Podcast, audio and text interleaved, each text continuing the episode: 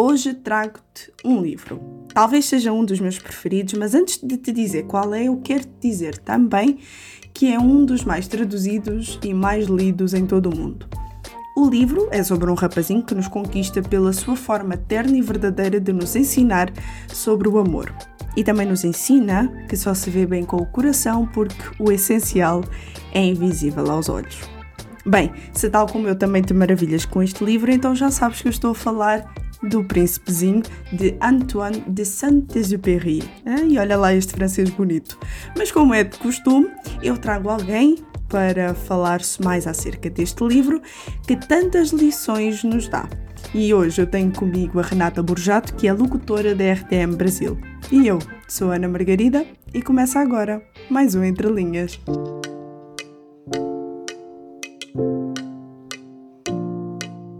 Renata, nós hoje vamos falar de um livro que foi publicado em 1943, mas que até hoje continua a impactar crianças e adultos também no mundo inteiro. Como é que tu chegaste à leitura do Príncipezinho? Aqui em Portugal é o Príncipezinho, mas sei que é o Pequeno Príncipe no Brasil, certo? Certo, Ana. Então, acredite se quiser, eu fui ler esse livro quando eu já era adulta. Todo mundo lê esse livro quando é pequeno, né? Então, às vezes criança, às vezes adolescente, às vezes é recomendado até na própria escola, determinada idade ali para a pessoa começar a ter contato com a literatura e eu já fui ler adulto, acho porque todo mundo falava do livro, então, porque todo mundo já comentava, eu não tinha tanta curiosidade assim de ver, até que uma pessoa me disse assim, não, você vai gostar tanto desse livro, mas tanto, e eu estava numa fase bem importante da vida, que eu estava para escrever um livro aqui pela Rádio Transmundial, e aquilo me tocou de uma maneira tão surpreendente que eu já li então adulta e me senti assim criança diante dessa obra. Que fantástico, porque é, é curioso tu estares a dizer isso, porque eu fiquei com aquela expectativa de não, se calhar ela leu quando era criança, se calhar ela leu quando era adolescente, mas não, foi que nem o meu caso também, porque eu já li sendo adulta e li meio que, como é que eu ia dizer, um pouco na teimosia, porque foi naquela ideia de ah, toda a gente já leu, ainda não li este clássico, como assim? Eu não posso ficar de fora. Exatamente, a gente já foi com algumas barreiras, né? Talvez porque assim, porque muita coisa que as pessoas já leram, ou porque tá ali no best-seller, são coisas que, né, dá uma olhadinha na nossa sociedade, é o que todo mundo gosta. Então, se o pessoal gosta, eu não vou gostar, porque normalmente eu não gosto que todo mundo gosta. Mas de fato, ele é um clássico e merece ser um clássico, porque é muito bom, né, Ana? Nem mais nem menos. E no fundo trata-se de uma história que é uh, sobre um piloto que acaba por ir parar ao deserto do Saara por causa de uma avaria no seu avião. E aqui encontra-se com o conhecido príncipezinho que ao longo da narrativa traz-nos lições importantes sobre a vida e principalmente sobre o amor. Eu acho que trata muito aquele, uh, aquele bom senso que tem que se ter nos relacionamentos, que hoje em dia é uma coisa escassa. Mas para ti, qual é que é a lição que tu tiras de mais importante de toda esta narrativa? Ah, que lindo isso que você falou, é verdade, né? Coisas que talvez a gente não teria que falar para as pessoas há tempos atrás, hoje a gente tem que falar sobre respeito, sobre você se envolver, então ser responsável por aquele relacionamento.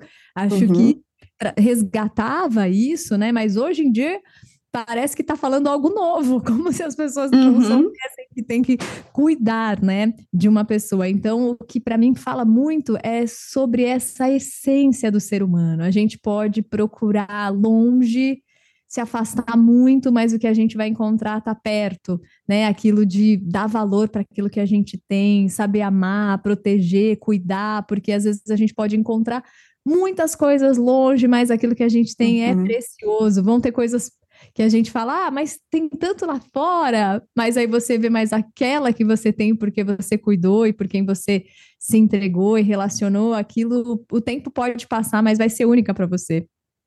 Sem dúvida alguma. Olha, e dizendo isso, tu fizeste-me lembrar uma das frases categóricas que é: Foi o tempo que dedicaste à tua rosa que a tornou tão especial.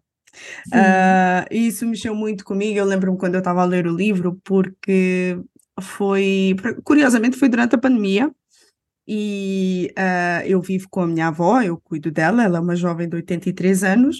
Uh, e cuidar de uma senhora idosa tem a sua beleza, mas também tem os seus espinhos, tal e qual como uma rosa.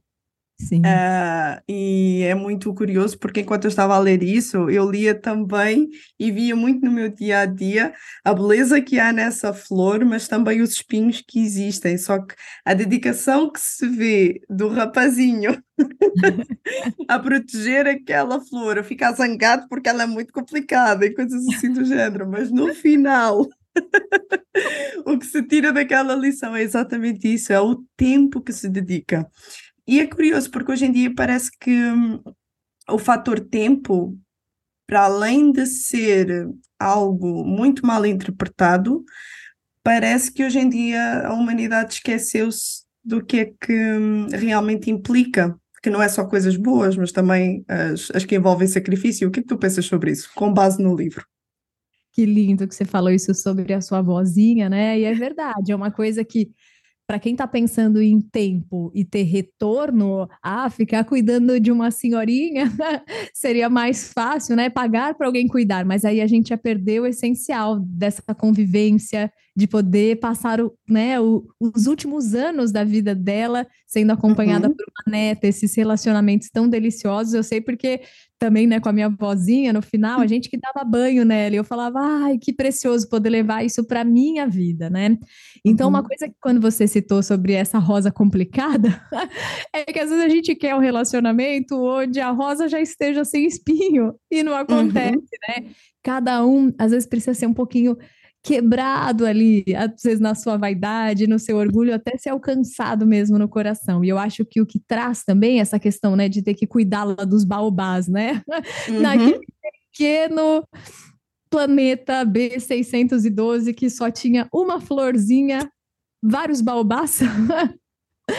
Ele tinha que todos os dias ter aquela atividade de podar, de cuidar, senão aquilo tomava conta, né? Então a vida ela é trabalhosa, ao mesmo tempo que o livro traz essa singeleza da vida, essa beleza, ela dá trabalho. Se você quer viver, quer deixar as coisas organizadas e quer cuidar do seu coração, também dos sentimentos às vezes ruins que querem se arraigar, dá trabalho você ficar cortando uhum. isso, aparando as arestas, né? Mas é imprescindível.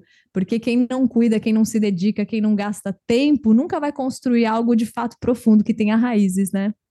Exatamente. E agora falando aí nessa temática do coração, já que tocaste nesse ponto, uma das frases também categóricas desse livro é quando aparece aquela frase que diz só se vê bem com o coração. Ou então aquela que também diz que o que é essencial é invisível aos olhos. O que é que tu aplicaste isso na tua vida depois de ler? Porque já eras adulta, né? Já tu Sim. mesma disseste. Já agora, com que idade? Eu tinha, acho que. Agora eu tenho 34 para 35. Na época eu tinha, acho que 26.